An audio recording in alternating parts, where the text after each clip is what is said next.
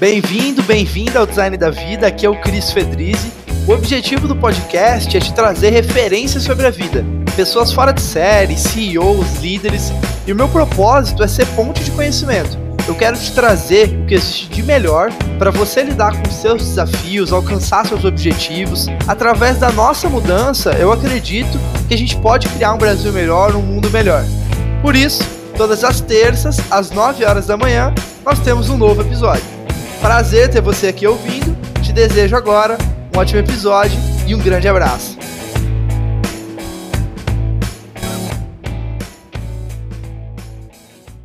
Fala pessoal, Cris Fedrizzi aqui do Design da Vida. Estou hoje aqui com o Cadu Lemos, que é autor, pesquisador e mentor em desenvolvimento humano. Antes de começar agora, a gente já estava falando de autoconhecimento e várias outras coisas, mas só para apresentar bem rapidinho o Cadu, ele ensina sobre estado de flow, liderança consciente, saúde mental e tem muito mais, muito mais do que essas palavras aqui, né? Mas o Cadu já ajudou milhares de pessoas em várias organizações no, no Brasil. E antes de tudo isso, ele também trabalhou no mercado financeiro, escreveu livros sobre negócios e marketing e foi professor de grandes universidades, né, como a FGV, ESPN, e outras. Então, hoje o Cadu está aqui para falar sobre alta performance e qualidade de vida, né? Cadu, mas sem mais delongas aí, quem é você? Como você se define? É, essas perguntas assim, né? Quem sou eu? Eu sou um aprendiz, eu sou um curioso. É, eu acho que isso me define da melhor forma. Eu costumo dizer que o que me trouxe até aqui foi a curiosidade, né? até onde eu estou. E eu sou muito grato, porque eu já vivi muitas vidas numa só. Então, eu já fui, eu trabalhei. Bom, nasci em São Paulo, cresci em Brasília, meus pais mudaram para lá logo depois da inauguração, nos anos 60. Hoje em dia a gente precisa dizer que eles não tinham nada a ver com o governo, eram comerciantes, tem que fazer essa ressalva, né? Que pena. Bom, enfim, eu cresci lá, mas voltei para São Paulo em 87. Então, de 87 a 2017, eu morei na grande metrópole e agora eu moro no meio do mato. Por quê? Porque a curiosidade, né, que regra a minha vida, estava me faltando. Eu sou um cara, eu não conseguia mais ler, pesquisar, escrever no turbilhão que é morar numa cidade como São Paulo. E assim, é, as demandas são gigantes e você não tem mais tempo. Então todo mundo se queixa hoje da falta de tempo e tal, mas nós temos todos nós, de duas a quatro horas sobrando por dia. A gente perde, escorre pelas mãos, por várias razões que nós podemos depois detalhar. Mas, para resumir a tua pergunta, eu sou um aprendiz, estou sempre curioso, tentando aprender alguma coisa nova, não só sobre o que eu faço, gosto de coisas diferentes também. E, e eu brinco que quem não é mais, quem não tem mais curiosidade para a vida já morreu e esqueceu de deitar. É isso aí. Show! É, cara, vou começar com uma pergunta bem leve, que na verdade não tem nada de leve, que é bem, ela é bem profunda, que é o seguinte. Eu me deparei, ao estudar sobre desenvolvimento humano e, e a minha própria jornada, né, com a seguinte questão é, sobre identidade. Como que eu mudo a minha identidade, né? Porque eu, eu esbarrei nisso, nessas crenças e aquilo que eu entendo como é, sendo eu mesmo, né? Porque senão eu começava uma coisa e daqui a pouco voltava para o padrão de antes, né? E a minha pergunta é, é, das pessoas que você já atendeu, dos treinamentos e, e, os anos de dedicação nesse sentido em relação ao desenvolvimento humano, o que, que diferencia, assim, por que, que algumas conseguem, sabe, mudar e, e, e, virar chave, vamos dizer assim, e outras têm mais dificuldade ou, ou passa a vida naquela mesma identidade passada, nos padrões passados? É. Você sabe que eu, eu recentemente eu fiz um vídeo até que, que o título é Não acredite em tudo que você pensa, porque nada do que você pensa é real. Então, se você se fixar nesses padrões de, do que, que o mental está dizendo para você que você é, aquela vozinha interna, você já está errado por definição, porque aquilo não é real, aquilo não existe. Né? Nós, temos, nós somos uma coisa muito maior do que isso. Né? Nós, eu não vou entrar no ponto da, da questão de, de consciência, mas é muito simples. Na hora que você faz uma aquietação mental, alguém atrás dos teus olhos está lá. Você acha que é você, mas não é a sua presença, é algo maior. Então eu costumo dizer que nada do que você pensa é real e que a gente deveria esvaziar a cabeça, não encher a cabeça com pensamentos. Esvaziar, não pensar. Ao não pensar, eu naturalmente não me deixarei levar por pensamentos limitantes ou, ou que, me, que me induzam a erro ou atitudes precipitadas, que foi a história da minha vida. Eu sempre fui pavio curto, sempre fui muito, muito intenso. É... Realmente, eu, eu perdi muito, perdi muito na minha vida, perdi muito. Mas foi na hora que eu comecei a fazer uma viagem para dentro de mim é que a coisa começou a mudar. Então é o seguinte: se você fala o que, que faz uma pessoa ser diferente ou ter conseguido mudar alguma coisa da outra, um negócio muito simples chamado autoconhecimento, que é a viagem mais importante que a gente tem que fazer. A mais importante é de fora para dentro. O Jung dizia, né? Ele tinha uma frase interessante que quem olha para fora é, olha para fora fica deslumbrado ou, ou acorda e quem olha para dentro, é, é, é, quem olha para dentro acorda, desperta e tal. É, é o olhar para dentro que traz isso. Não tem a frase exata aqui, mas a gente pode achar depois. E esse processo comigo aconteceu quando eu descobri que, que existe um sistema de autoconhecimento muito poderoso. Eu usei a meu favor para entender o que estava acontecendo na minha vida, há muitos anos atrás, e me ajudou, porque eu me deparei com a minha sombra. Eu me deparei com aquele cara que eu não gostava mas que era real e que estava lá andando pela cidade e se relacionando com as pessoas. E foi nesse momento que eu olhei para dentro e, e, as coisas começaram, por conta da curiosidade. Deixa, deixa eu, vamos lá. Cara, a gente vai ter que, você vai ter que voltar em um, a gente fazer outro episódio, mas vamos aproveitar o tempo que tem aqui. Eu não quero deixar passar essa algumas coisas que você falou. Cara, eu tô tendo contato com isso recentemente. Eu li o Jung na época, não entendi nada. Aí depois reli, Aí foi, aí sabe, aos poucos só foi tomando consciência sobre esse negócio da sombra e compartilhando contigo, né? É, e pedindo uma dica, porque talvez as pessoas que estejam ouvindo também devem podem estar passando por um processo meio parecido. Que é o seguinte, primeira primeira reação de ter contato com a sombra é de negar, né? Tipo assim, não, não, eu não sou isso, não faz muito sentido. Agora eu já estou num estágio, talvez o segundo estágio, talvez, que é assim, cara, beleza, tá ali, tá, ok, vamos, sabe, começando a aceitar e tal. E minha pergunta para você é assim, porque é muito, é muito amplo, né? você falou do Enneagrama, né? E é uma coisa que eu vou me aprofundar. Mas, por exemplo, o que, que são algumas coisas simples, talvez, que te ajudaram a. De simples não tem nada, né? Eu sei que é complexo, que é ambíguo, que é paradoxal e tudo mais. Assim. Se a gente tinha alguma dúvida sobre o que era essa palavrinha de quatro letras, o tal do VUCA, né? volátil, incerto, complexo e ambíguo, a gente foi oficialmente apresentado quando veio uma pandemia e solapou o planeta. Né? Mas isso é um papo também muito interessante, porque foi a melhor chamada que a gente podia ter. Alguns entenderam e atenderam a chamada, outros não. E vamos ver como é que vai ser. Mas fala. Mas assim, como então? Você entendeu? Porque todo mundo, a gente já entendeu que autoconhecimento é importante e eu preciso fazer. Mas aí as pessoas vão, vão buscar e tem um monte de coisa rasa que não dá nada, sabe? Não leva a lugar nenhum. E, é que eu faço um SWOT e anoto. Entendeu? Como que. Ah, primeiro falando sobre essa coisa da negação, é né? muito interessante. Eu sempre me lembro eu fui locutor de rádio durante uns anos da minha vida, nos anos 80, lá em Brasília. Eu sou testemunha do nascimento do rock brasileiro e do rock de Brasília. Eu e o Renato Russo dividimos estúdio em programa de jazz antes da banda virar quem virou, né? No dia que fizeram o show no Circo Voador, depois nunca mais eu vi o Renato. Mas foi muito legal a experiência, alguns meses a gente teve junto. Eu tive uma, uma, uma boa convivência com essa turma. Mas, me lembro até hoje, quando eu me ouvi pela primeira vez, uma gravação minha na rádio, eu falei: não sou eu. Esse não sou eu. Anos depois, olha só que interessante, anos depois eu me vi em vídeo fazendo uma palestra, alguma coisa que gravaram e tal. Eu nunca fiz ensaio de palestra, eu vou lá e falo, entendeu? Não tem, não tem esse negócio de ficar ensaiando palestra, eu vou, eu falo o que eu tenho que falar. Aí alguém me filmou e eu vi isso há muitos anos atrás. Eu falei, nossa, cara, como você põe a mão no bolso como você anda para lá e para cá. E aí eu fui me vendo de fora. Alguém já disse, um autor inglês, quem foi, gente? Que a maior bênção do ser humano seria poder ser visto pelos olhos do outro, né? Foi aquele autor do Retrato de Dorian Gray. Como é que é o nome dele, gente? Pelo amor de Deus, deu branco velhinho já. Procura aí depois, Cris. Alguém pode ajudar aí, quem estiver assistindo a gente. Como é que era o nome do cara que escreveu o Retrato de Dorian Gray? É um grande autor inglês, enfim, ele falou isso.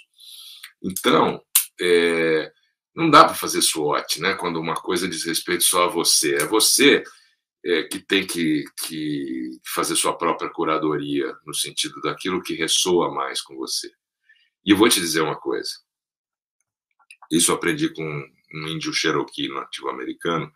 Falou: a maior dificuldade do homem é sair daqui e vir para cá. Então é aqui que você tem decisões interessantes que você deveria escutar mais. E sem ser piegas, eu vou te dizer uma coisa que aconteceu na minha vida há muitos anos atrás e que eu não sabia daquilo que eu sei hoje e que fez sentido. Eu tinha um chefe há muitos anos atrás, eu tinha uma proposta de sair da onde eu trabalhava, adorava trabalhar com esse cara, mas a proposta era sensacional, era como algo que eu queria muito fazer e como se eu tivesse me preparado a vida inteira para fazer. Ele falou, Cadu, cara, você sabe que eu adoro seu trabalho, eu faço isso, né? a gente está junto, pra... só que não vou te dizer o que fazer. Você tem que considerar o seguinte: sai daqui e vem para cá. Ele falou assim, essa, essa frase mesmo, que na época eu falei, hum, que coisa, né? Ouve o seu coração, né? Tá bom, ouve o seu coração. Anos se passaram. Primeiro que eu ouvi meu coração, de fato. E aí eu fui e aceitei a proposta. E foi a melhor coisa que eu fiz. Uh, anos depois, já estudando o flow com o professor Mihai Csikszentmihalyi e toda a teoria da, da, ativação do flow, um dos processos mais é, mais significativos para você induzir uh, o teu sistema nervoso simpático e parasimpático. Para fazer isso, existe um exercício de respiração e é um processo chamado coerência cardíaca, que é quando o seu batimento cardíaco fica coerente, alinhado com a sua respiração. Isso é possível fazer, tem aplicativos para isso, depois a gente pode trocar ideias e tal. Eu uso, faço diariamente, e é um tremendo indutor do flow. Ao estudar esse, essa teoria da coerência cardíaca, ou do HRV, que é o Heart Rate Variability, ou variabilidade da frequência cardíaca, eu fui descobrir também coisas que eu não sabia alguns anos atrás e que tem hoje, até hoje eu falo, as pessoas não sabem. E é muito hoje muito importante saber disso. O coração tem neurônios, como o cérebro. São menos, mas a frequência de comunicação do coração para o cérebro é maior do que a do cérebro para o coração. Mas eu só sabia disso depois de estudar isso. Naquela época eu não sabia, eu fui na intuição. Eu fiz a minha curadoria, eu fui tentar ver o que, que era legal para mim. Na curiosidade, né? Hã? Na curiosidade, né? Curiosidade, que é o que me move. Eu falar que com 15 anos de idade, eu fui, deixa eu ver se tem um livro aqui. O livro acho que não está aqui, tá? É, tá. Depois eu mostro. Acho que não está, não. Eu fui a mãe de um amigo meu de infância, convidou minha mãe, minha mãe não quis ir, convidou o filho dela, meu amigo não quis ir. Ela falou: Você que é um cara curioso, olha só, desde os meus 15 anos, já tinha essa fama. Você não quer ir ver comigo esse negócio? Brasília, anos 70, estamos falando de muito tempo atrás.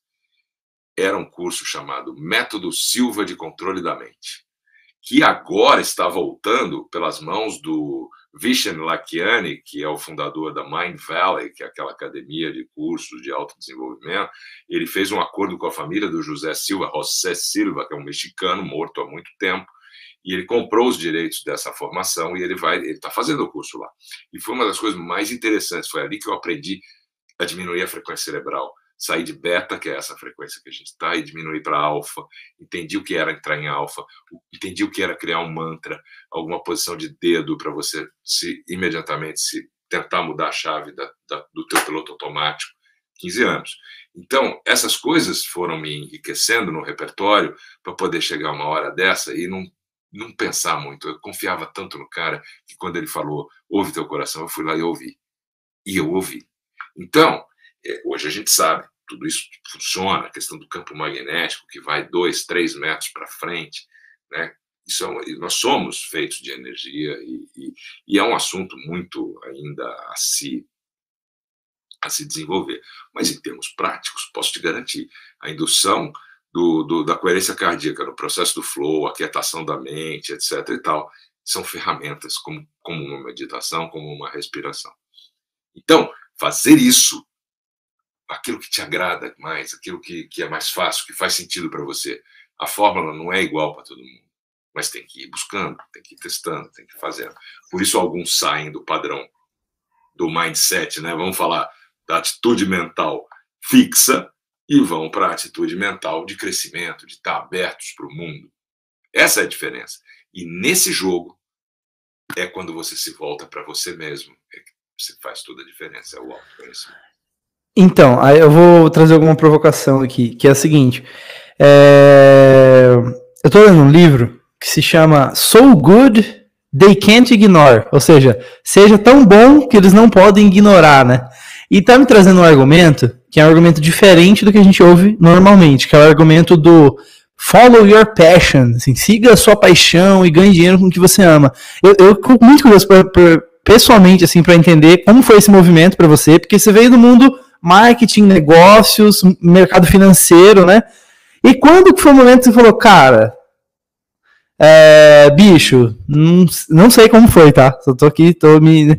Cara, não faz muito sentido, eu quero é, seguir no coração, né? Na linha do seguir o coração e tal.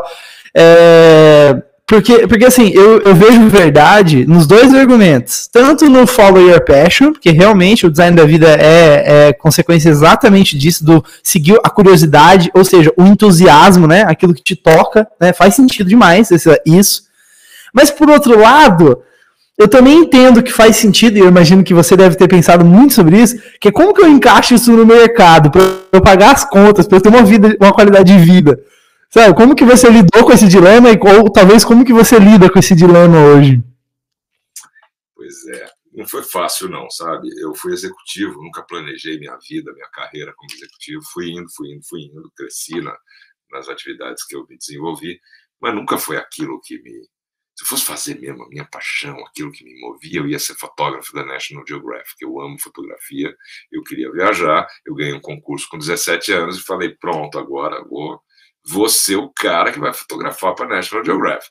Só que essa prerrogativa ou essa situação, ela acontece aqui e ali. Não é todo mundo que tem o luxo de fazer o que ama. Tem uns gurus de autoajuda aí que eu acho mó graça. Se você faz o que você ama, você nunca vai trabalhar na vida. Bullshit, né? Vai passear.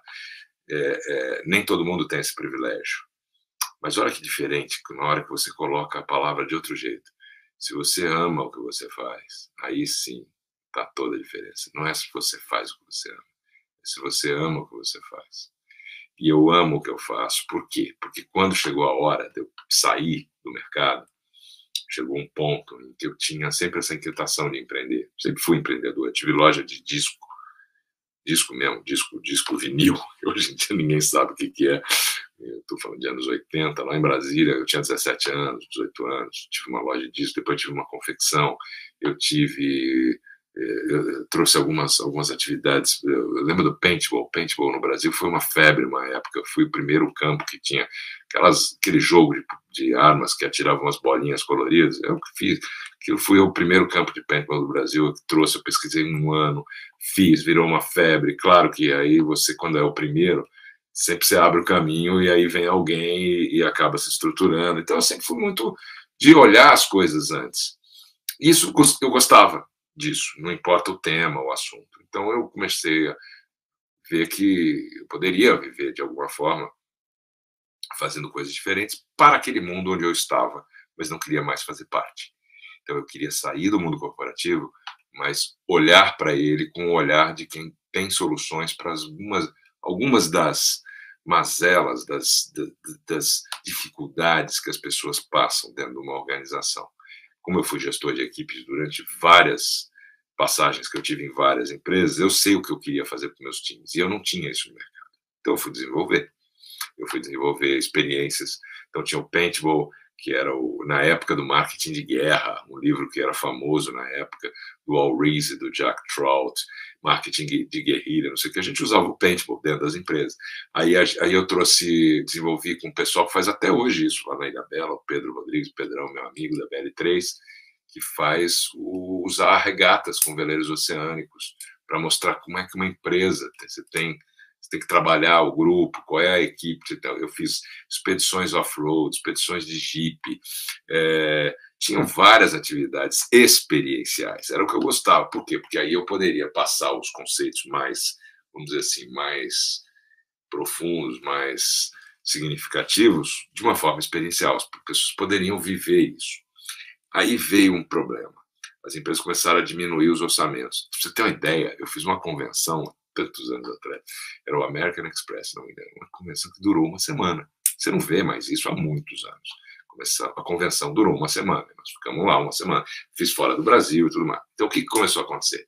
As empresas foram reduzindo os budgets, os orçamentos de eventos, de, de, integração de equipes, de team building, dessa coisa toda. E eu fui ficando na mão, porque meus programas eram longos e caros.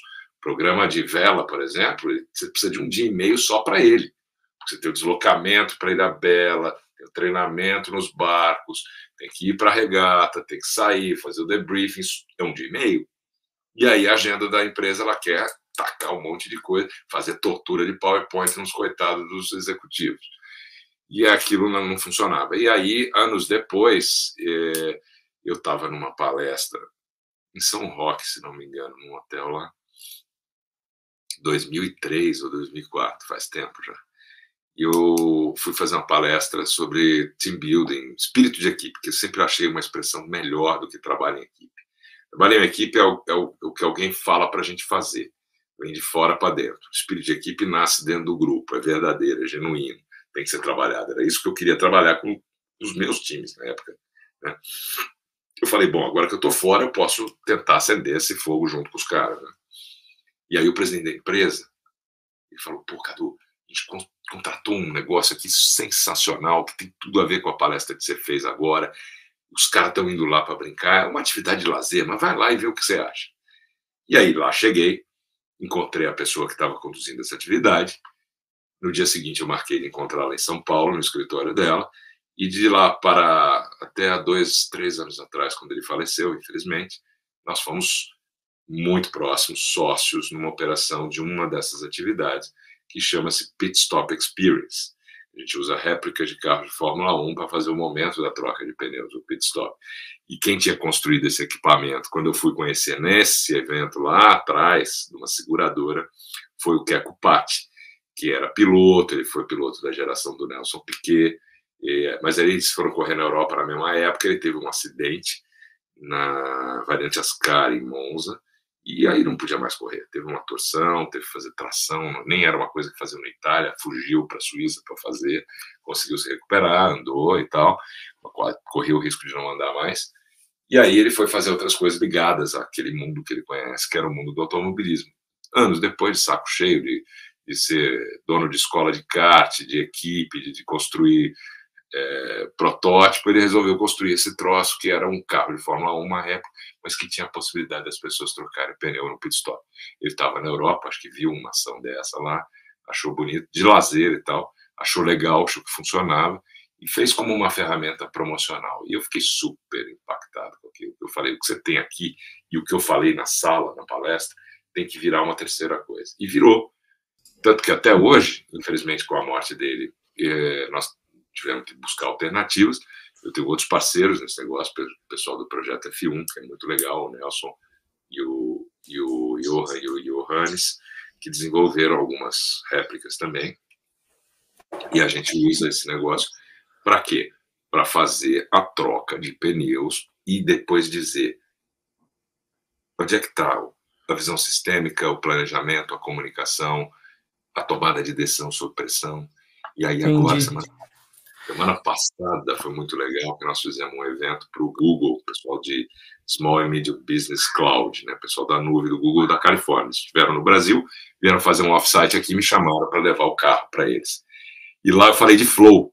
E eu mostrei para eles em várias etapas, era um grupo pequeno, dá para fazer isso, eram 16 pessoas, como é que você entra um flow trocando pneu de carro Fórmula 1? Porque você imagina os caras da Red Bull para trocar um pneu recorde no Brasil em 2019 em 1,82 segundos dentro do meio de uma corrida, eles têm que estar num outro lugar de consciência. Eles não estão pensando, eles estão agindo de forma intuitiva. E eu mostro isso nesse programa que a gente faz. Ou, ou, ou seja, tipo, o, o ponto de, de. É que você foi adaptando, né? Tipo, a conclusão é, acho que foi essa, né? Pelo que eu consegui pegar aqui do, do aprendizado, é assim, cara, é fazer, testar e ir adaptando, né? Eu acho que essa é a mensagem central, né? Do que, do que você construiu até aqui, né? Isso eu não tinha nada daquilo que eu precisava na época, eu fui lá e fui fazer, e aquilo me dá um prazer enorme. Você imagina a minha alegria fazendo esse negócio desde 2003, 2004 e perceber que quando eu fui estudar o Flow, primeira vez que eu tive contato com o Flow foi nos anos 80, no, primeiro livro do professor Csikszentmihalyi, ele escreveu quase 30. É, depois eu deixei guardado num cantinho e aí quando eu mudei para o meio do mato para poder voltar a pesquisar e tal, eu recuperei tudo isso e fui atrás dele, do próprio professor Csikszentmihalyi, tudo isso para dizer que imagina o seguinte, como é que a minha alegria ao pegar esse programa que é de 2003, 2004 e fazer toda uma uma nova abordagem, trazendo e mostrando para as pessoas de forma vivencial, lúdica, todos os aspectos de uma equipe de alta performance, num espaço psicologicamente seguro, porque é preciso estar isso, tem que ter uma cultura de flow, as pessoas têm que trabalhar. Eu uso um, uma alegoria que é uma mandala, são os nove Cs, né, que, que giram em torno do, de um núcleo. Esse núcleo é a causa, por que você faz o que você faz do jeito que você faz. E aí você tem a comunicação como primeiro ponto. Né? Depois a comunicação gerando, se ela for transparente, de cima para baixo, de baixo para cima, para os lados, sem agenda oculta, sem segundas intenções.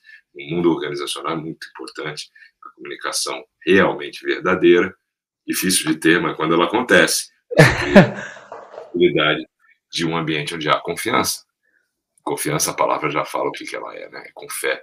Eu não pego, eu não vejo, mas eu sinto, ou não sinto.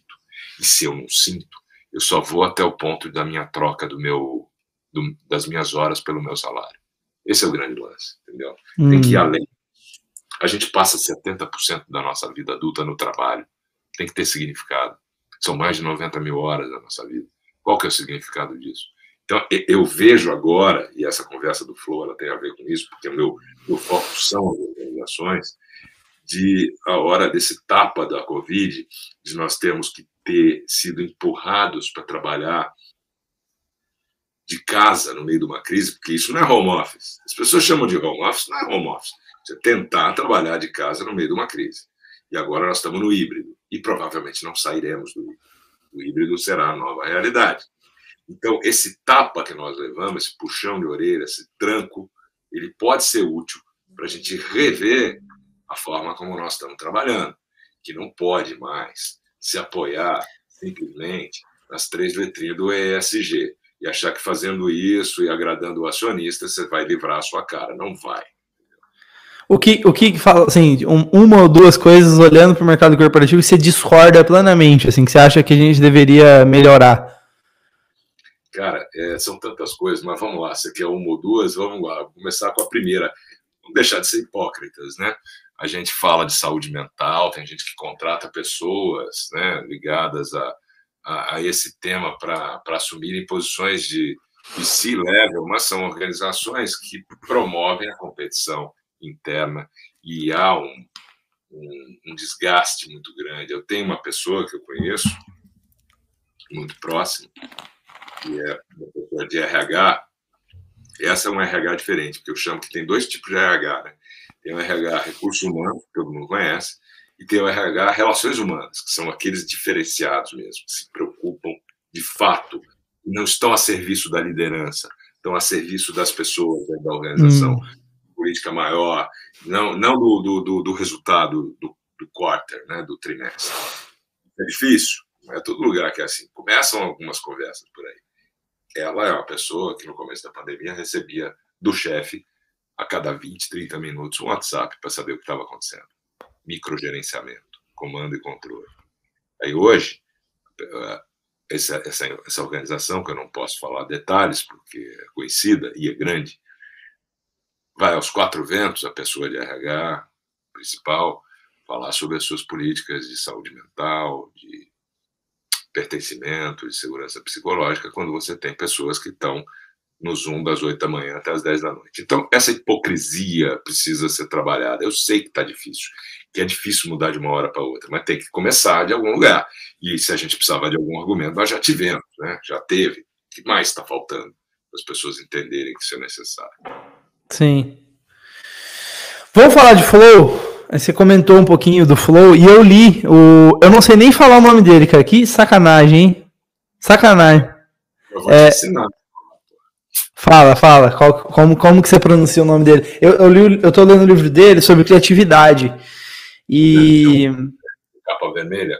É. E é um dos melhores escritores e autores que eu já li, cara, sendo bem sincero. O tema criatividade era o tema favorito do professor Csikszentmihalyi. Era o tema favorito. Ele começa seus estudos por conta disso. Para você ter uma ideia, ele mudou-se para uma comunidade de artistas no começo dessa pesquisa, que depois gerou o conhecimento do Flow, durante meses. Artistas, é, pintores, escultores uhum. moravam juntos. Ele ficou lá morando com os caras para observar como é que era o processo. Isso foi uma das coisas que ele fez na vida mais interessantes. Mas vamos lá, como é que fala o nome dele? Ah. Tem como, bom, não tem como escrever nem mostrar aqui, né? Peraí, deixa eu ver se dá. É, Mihai. Mihai. Mihai. Não, é, as pessoas falam Mihaly. Não, não é. É, é mudo. É Mihai. M-I-R-R-A-I. Pronto. Escreve assim. Mihai. Aí o Csikszentmihalyi, que também não é Mihaly, é T-I-K-S-E-N-T-M-I-H-I. Csikszentmihalyi. Não tem... Csikszentmihalyi. É Csikszentmihalyi. Não, não é. É Csikszentmihalyi. É, é um nome húngaro, né? Então os húngaros dizem, eu não sei se são os húngaros ou os romenos, tem uns caras que falam aí que é a língua do diabo, né? Porque é difícil para boa. Essa é uma delas. E como você explica flow para uma criança? Não preciso explicar, ela está em flow o tempo inteiro. Ah, como o nosso córtex pré-frontal ele só se forma mesmo, termina de se formar lá pelos 17 anos, 16, 17 anos, a criança está formando ainda. E um dos impeditivos, um dos inimigos do flow é o nosso aspecto de racionalização, intelectualização, antecipação, que todo ele acontece aqui no córtex pré-frontal. Quando você entra em flow, existe um desligamento dessa parte, que é um fenômeno chamado hipofrontalidade temporária ou transitória. Hipofrontalidade diminui a ação frontal do teu córtex e outras áreas do cérebro passam a ser ativadas. Memórias, emoções, insights, sacadas e tal. Crianças estão em flow a maior parte do dia. O professor Csikszentmihalyi aprendeu a jogar xadrez quando ele tinha sete anos. E ele dizia que quando ele jogava xadrez, ele estava num campo de isolamento durante a Segunda Guerra Mundial, ele e a família, os pais, né? Porque dois irmãos estavam na guerra. Um deles morreu e o outro foi preso e foi mandado para a Rússia, não lembro agora, e morreu lá também. E ele ficou com os pais. E ele aprendeu a jogar xadrez e ele dizia que o tempo parecia passar muito rápido e tudo à volta dele sumia. Ele guardou isso e anos depois nos traz essa visão do flow. Mas o fato, você lembra de você quando era criança, quando você estava envolvido numa brincadeira qualquer que fosse, qualquer que fosse. Eu me lembro, eu sempre fui muito tímido e tal, e não tinha muitos amigos, e o meu negócio era ler enfiava tanto na leitura que minha mãe não adiantava ela gritar, chamar, gritar, ela tinha que me chacoalhar para eu prestar atenção e ir para um eu estava muito envolvido. Então, isso é flow também.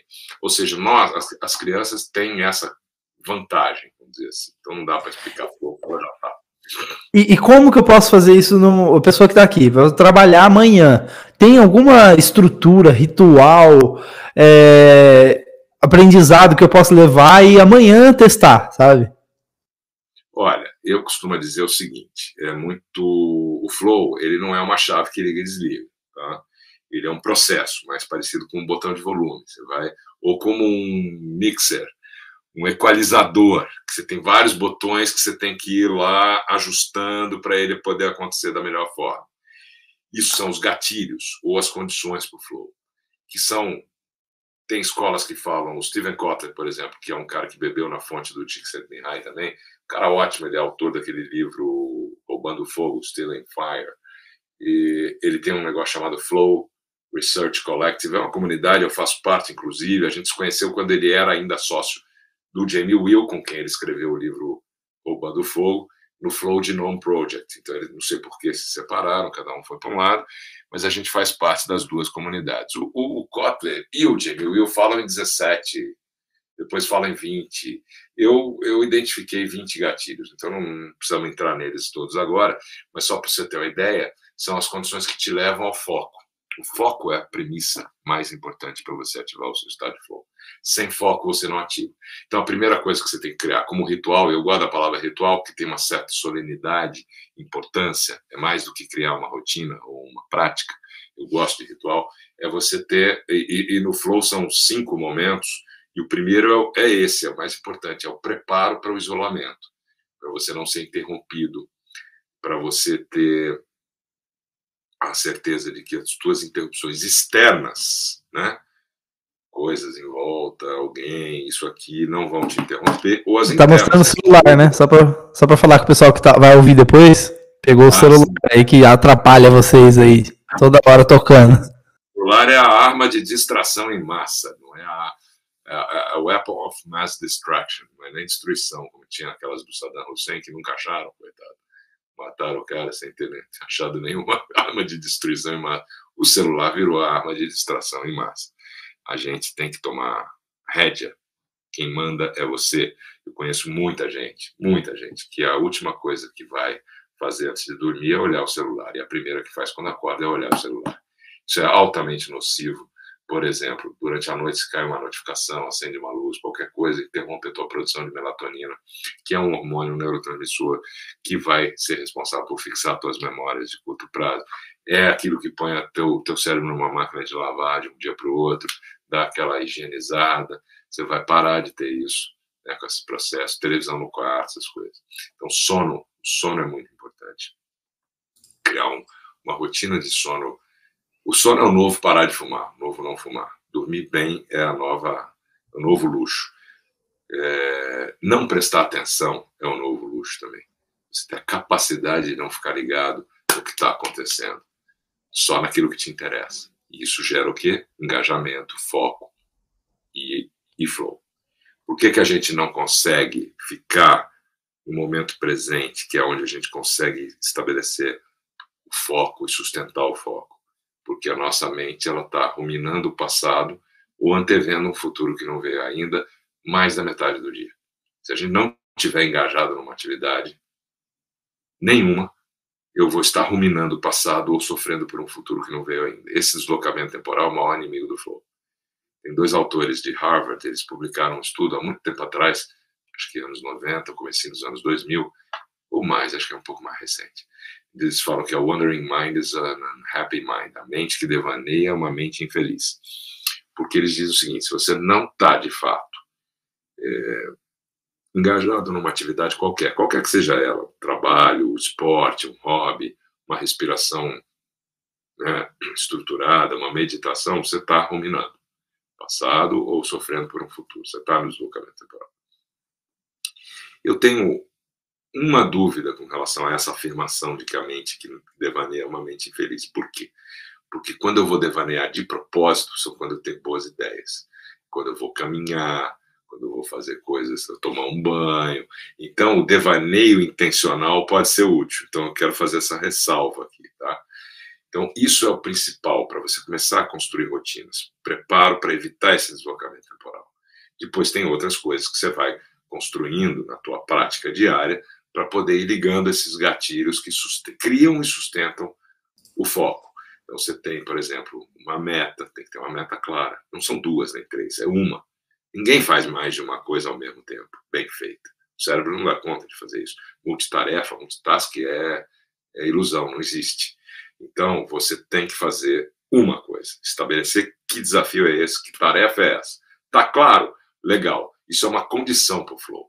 A outra é, Estou fazendo, está dando certo, estou monitorando, que eles chamam de feedback imediato. eu não gosto, mas na falta de uma palavra melhor, feedback, todo mundo pensa naquela história de feedback de, de, de desempenho anual, não é isso, é feedback de monitoramento. É, é que nem tirar uma fotografia e, e olhar para a tela e ver, ah, não ficou boa, vou fazer de novo. Ou ficou ótimo, agora vamos para a próxima. É isso, você tem que fazer isso constantemente. Isso é uma outra condição para o flow. Então, vamos lá. Primeiro, meta clara. Segundo, constante monitoramento para ver se eu estou indo bem. E a terceira, um entendimento de um quadro brilhante que está aí na internet. Quem quiser ir, depois tem, eu tenho vídeo sobre isso no meu site, tem esse quadro. Mas está aí, se você der uma busca, aparece.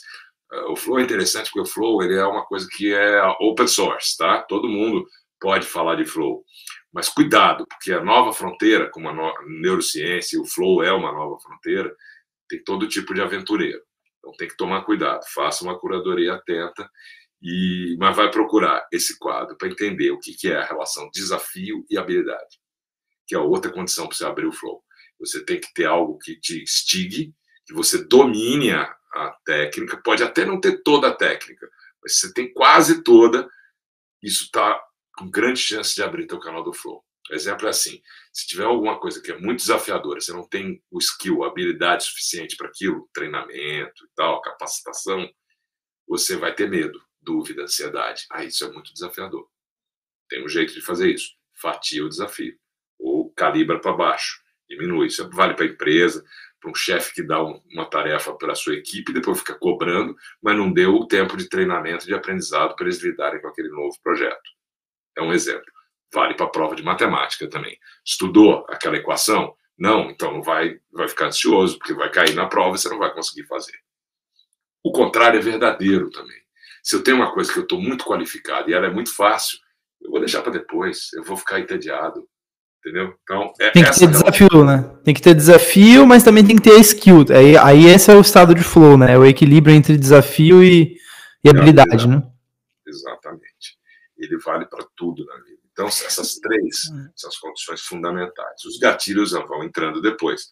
Você tem vários outros, como, por exemplo, gatilhos sociais, né, gatilhos do ambiente. Hum. Eu falo muito, por exemplo, o que é interessante para o flow, porque o teu cérebro gosta de coisas que são novas, são é, como é que é o VUCA? Volátil, incerto, complexo e ambíguo. Você está andando numa cidade que você nunca teve, está viajando. Daqui a pouco você vai entrar ali naquela viela à esquerda. Você já fica focadíssimo, porque o teu cérebro não sabe o que vem por ali. Hum. Isso já é a primeira descarga de adrenalina, norepinefrina, na verdade, que é a adrenalina que vem do cérebro, e o cortisol para te deixar ligado para aquela luta ou fuga, que pode ou não acontecer. E aí, nesse momento, você está focado. É a hora que você tem que entrar no flow e efetivamente deixar as coisas acontecerem. Qual é o nosso problema como sociedade nesse século XXI? Estamos na terceira década do século XXI. Né? Nosso problema é que a gente não sai dessa primeira fase do flow, que é a hora do desafio e com esforço voluntário. A gente fica lá descarregando adrenalina e cortisol e não sai disso. E aí vai tentar fazer, tentar fazer, tentar fazer e trabalha, longa jornada de trabalho. Aí vem fadiga crônica, ansiedade, estresse e burnout. Esse é o grande problema. Vamos, vamos falar um pouquinho. Eu quero pegar a perspectiva de dentro da vida do Cadu, assim, no dia a dia, porque você já deve ter feito tanto teste, eu imagino, né? Tanto. Ah, eu não falo de nada que eu não tenha feito em mim primeiro. Então, então assim, que, como que é a sua vida, assim, hoje? Vamos, vamos fazer, acorda de manhã, quais são os hábitos, sabe? Eu queria muito entender como que você aplica isso no, no dia a dia para pegar algumas ideias também. Ótimo. Eu vou falar porque eu falo isso para os meus alunos, para os meus mentorados. Eu falo, não precisa fazer exatamente como eu faço, mas você tem que criar um ritual para você. Eu chamo de ritual mesmo. É o que faz a diferença. É o que começa a colar é o que te dá aquela sensação de quando você deixou para o dia seguinte de uma certa culpa, porque aquilo está ficando dentro de você e te faz bem. Por isso a solenidade de algo que você sabe que é importante para sua saúde. Então vamos lá. Começar pela noite, porque como eu falei para você agora há pouco, o dormir bem, ele vai ser o novo não fumar. Vai ser não, já é. Dormir bem, respirar bem são coisas que a gente não sabe fazer. A gente precisa reaprender. Tem até uma frase que eu uso, não é minha, obviamente, tem um monte de gente que usa, eu adoro, que é desaprenda e reaprenda. Temos que desaprender algumas coisas na vida e reaprender. Então, é, o sono. Eu Ó, são 15 para as 8 da noite agora. Eu durmo normalmente. Eu já estou na cama por volta das 9, 9, 9, 9 e meia. Daqui a pouco. Então, quatro horas antes, portanto, às 5 da tarde, eu já não tomo mais café, bebida alcoólica, eu não assisto filme de terror, de ação, jornal, noticiário, que é a mesma coisa de filme de terror, né, hoje em dia. Então, eu vou desacelerando. Eu vou ver um documentário, eu vou ler uma ficção, eu vou conversar com a minha mulher, brincar com meu cachorro, vou fazer coisas que vão me desacelerando.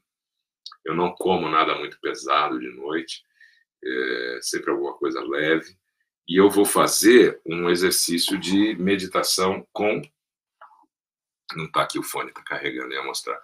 Com batidas binaurais, que são frequências que você é, você tem de cada lado do fone, você recebe um tipo de frequência, elas formam dentro da tua cabeça, do teu cérebro, uma terceira frequência que tem vários usos. Tem para relaxar, para concentrar, para focar. É um negócio muito interessante. Eu falo muito disso e uso pessoalmente há muito tempo. Eu já ponho o fone, já vou desacelerando, deixo o telefone aqui, aqui é o escritório, meu quarto está ali atrás dessa porta. Então, o meu telefone fica aqui e eu vou sem ele, não levo o telefone e durmo cedo. E durmo em 10 minutos, mais ou menos. Procuro ter 8 horas de sono. É, quem dorme 7, quem dorme 9 não tem nenhum problema. O que não dá é para dormir 12 ou 4, 5. Entendeu? Tem que. Porque essa conta chega. Tem gente que fala, é, eu durmo 4. Eu tenho um amigo, amigo não, conhecido, com quem eu trabalhei há muitos anos atrás, um grande executivo.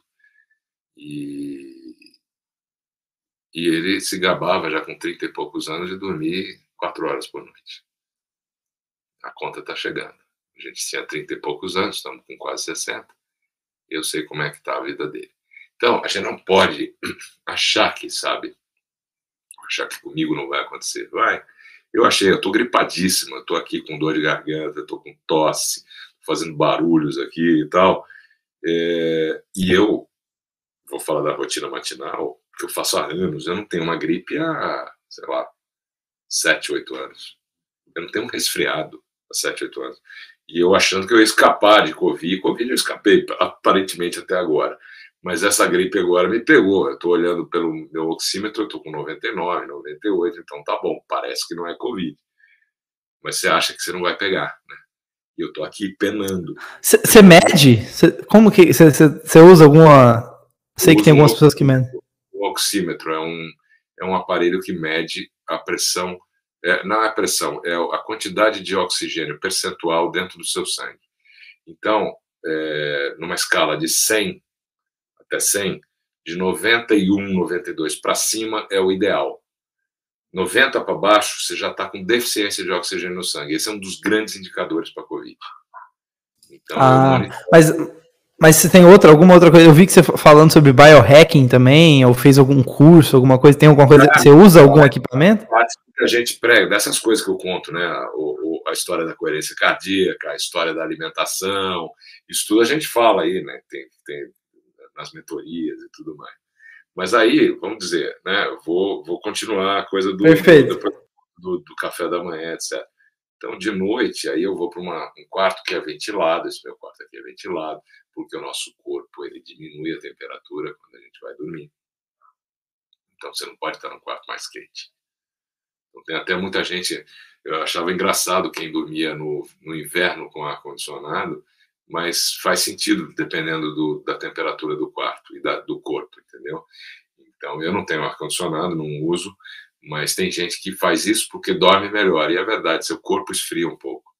É, então, sono, dormir bem, passará a ser, é, já é, uma das coisas mais fundamentais para uma saúde integral, que é física, mental e emocional. Você tem hoje fabricantes de travesseiro no Brasil, fazendo travesseiro com sensor para medir como é que está a tua qualidade de sono, teu sono REM, sono profundo, etc. Quanto tempo você leva para...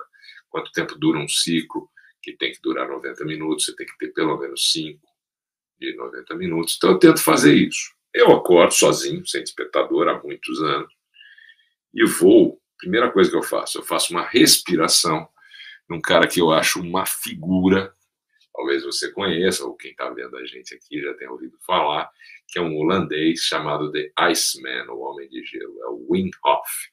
Então eu uso a respiração do Wim Hof em quatro tempos, quatro tempos, dois de um minuto e meio e dois de dois minutos. É o que eu tenho tenho conseguido. Às vezes o último eu vou até 2 e 15, 2 e 30, depende do dia. Mas eu não forço muito. Então eu faço esses quatro tempos e vou tomar um banho gelado. Inclusive semana passada estava 2 graus aqui. 2, 3 graus. Tomei numa boa, estava bem. Eu tenho certeza que eu peguei essa, essa gripe em São Paulo, que eu tive lá semana passada, fazendo esse evento que eu falei para você tive em restaurante, pizzaria, então não tem dúvida que eu peguei, mas eu me surpreendi, confesso para você. Ainda agora, mesmo, mesmo aqui capengando como eu estou, amanhã cedo é banho gelado. Por quê? Porque ele ativa teus leucócitos, ele faz a coisa dar uma chacoalhada, e se você não estiver gripado, você não ficará, porque ele mantém isso. Tem vários estudos aí, o pessoal pode procurar. O cara foi pesquisado, ele subiu o Everest de short, andou não sei quantos quilômetros no Saara, também de short. Ele é uma figuraça e funciona o troço dele. Então eu uso. Tá? E aí digo para você o seguinte: eu gosto muito de alpinismo, não sou um alpinista, mas acompanho. Gosto de duas coisas na vida que eu não faço, mas acho o máximo: surf e alpinismo, montanhismo.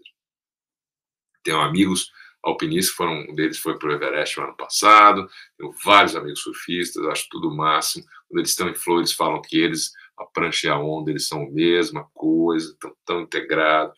O alpinista é a montanha e tal. E aí um desses, um desses caras, estava vendo um vídeo outro dia de uma subida do ano retrasado para o Everest, o cara estava doente, teve, ficou ruim com aquela tosse que fica, que eles têm lá e tal, e ele começou a usar a respiração do Inhoff e mostrou no oxímetro o oxímetro aumentava a oxigenação dele no sangue.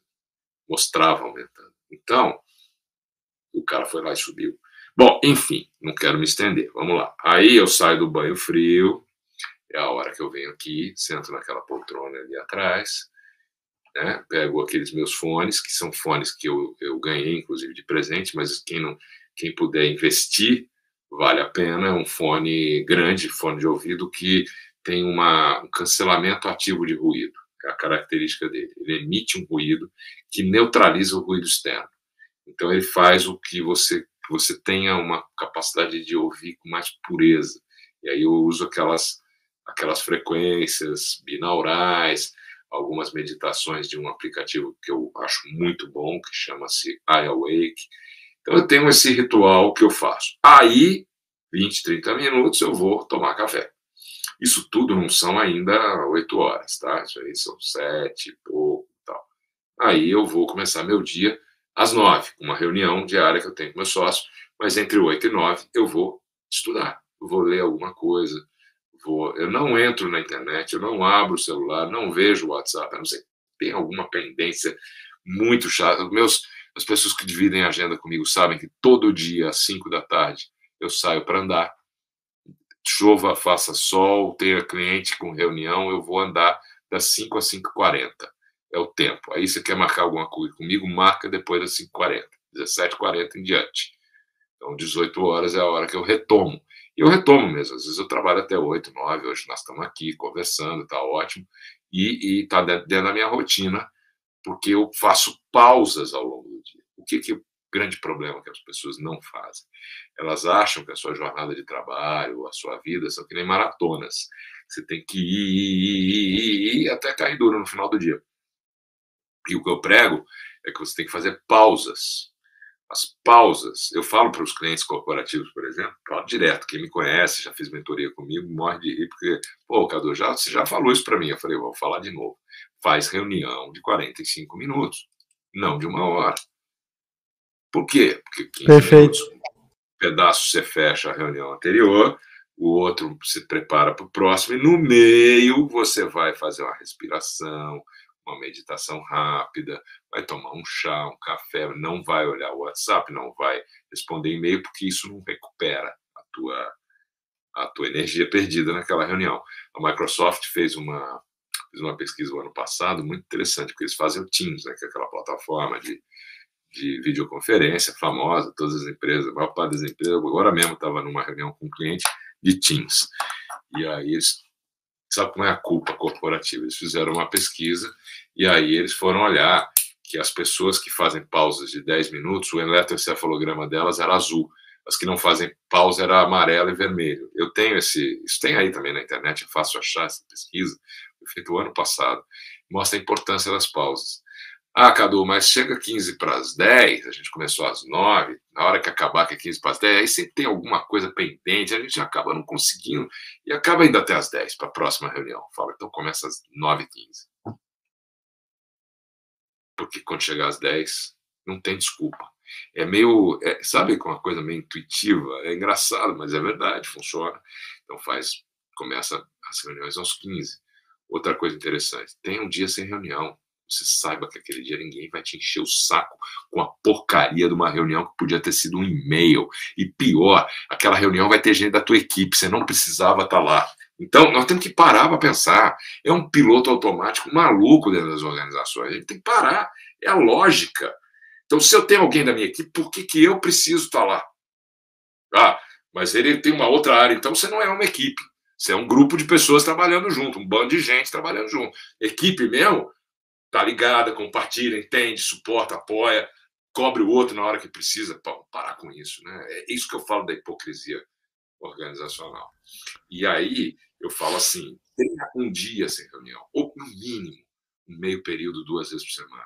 Você, tua equipe, dia que todo mundo sabe, os pares, os clientes, o chefe, todo mundo sabe que aquele dia ninguém vai encher o saco de vocês, seja individual ou coletivamente. Para quê? Porque é o dia de ter chance de entrar em flow, porque o flow é coletivo também. Eu fiz um webinar semana mês passado, foi mês passado? Não, foi esse mês. Tá aí no meu canal do YouTube. Depois, se você quiser, dá uma olhada lá que vale a pena. Eu fiz um, uma conversa com um cara chamado Mohamed Sherrata, que é um PhD em neurociência pela Universidade de Toyohashi, no Japão. Ele está como professor visitante na Caltech, na Califórnia.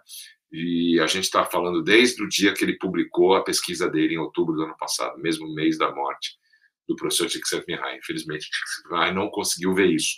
Mas esse cara fez uma pesquisa, um estudo que durou meses, e ele trouxe as primeiras evidências científicas do flow coletivo.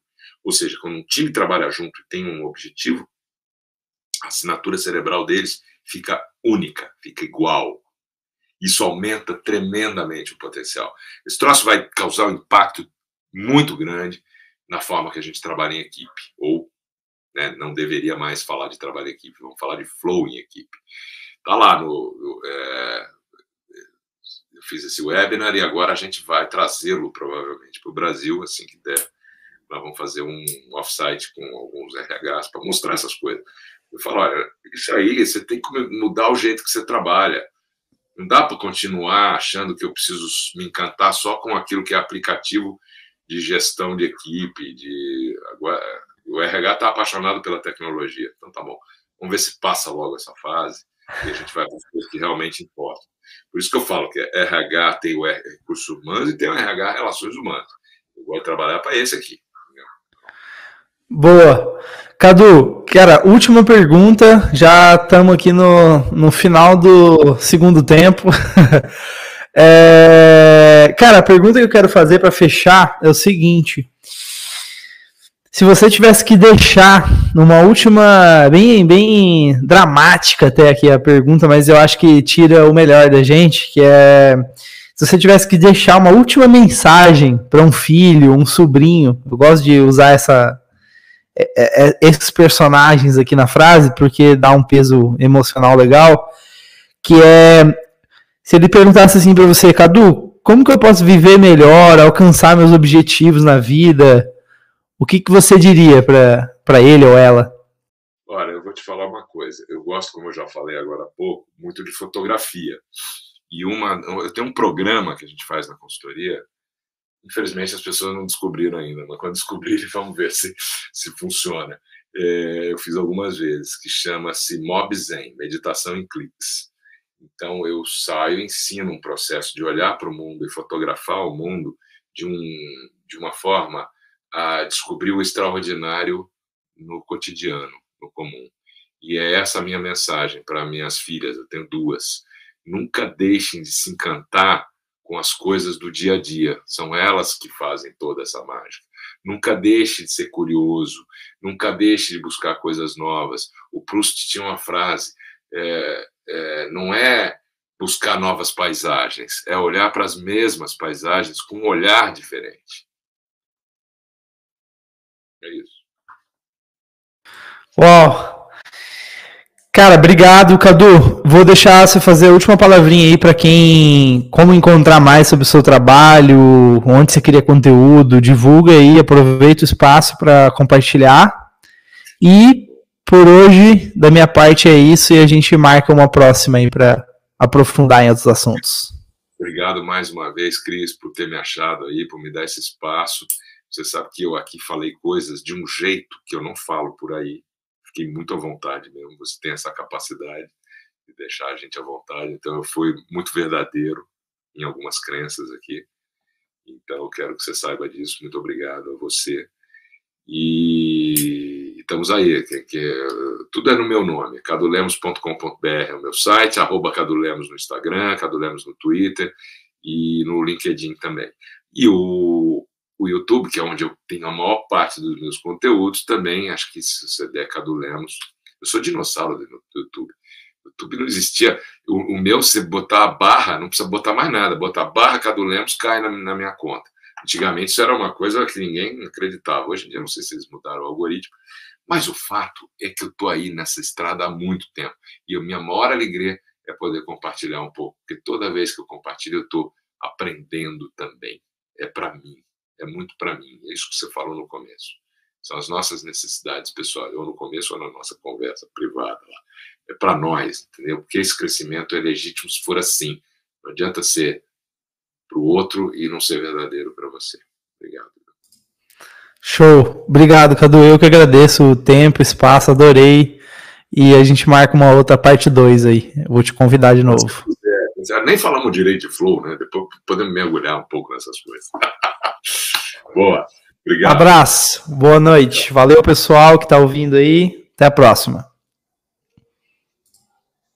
Calma, calma, calma, calma. Uma palavrinha antes de você sair. A ideia do podcast é enriquecer a vida de quem está ouvindo. E se você ficou até o final, significa que fez sentido para você. Então vamos fazer um combinado? Clique em compartilhar, copie o link do episódio, abre o seu WhatsApp agora, compartilha com os três amigos é que são pessoas que também podem se beneficiar ouvindo dessa conversa que você ouviu agora. E uma última coisa é, você já segue a gente nas redes sociais? A gente compartilha pílulas com os melhores momentos em vídeo dos episódios. E também uma chance de você falar com a gente, dar sugestão, dar feedback, pra gente evoluir o design da vida juntos, tá? Mas, por enquanto é isso. Muito obrigado. E a gente se vê na terça que vem, às 9 horas da manhã. Forte abraço. Tchau, tchau.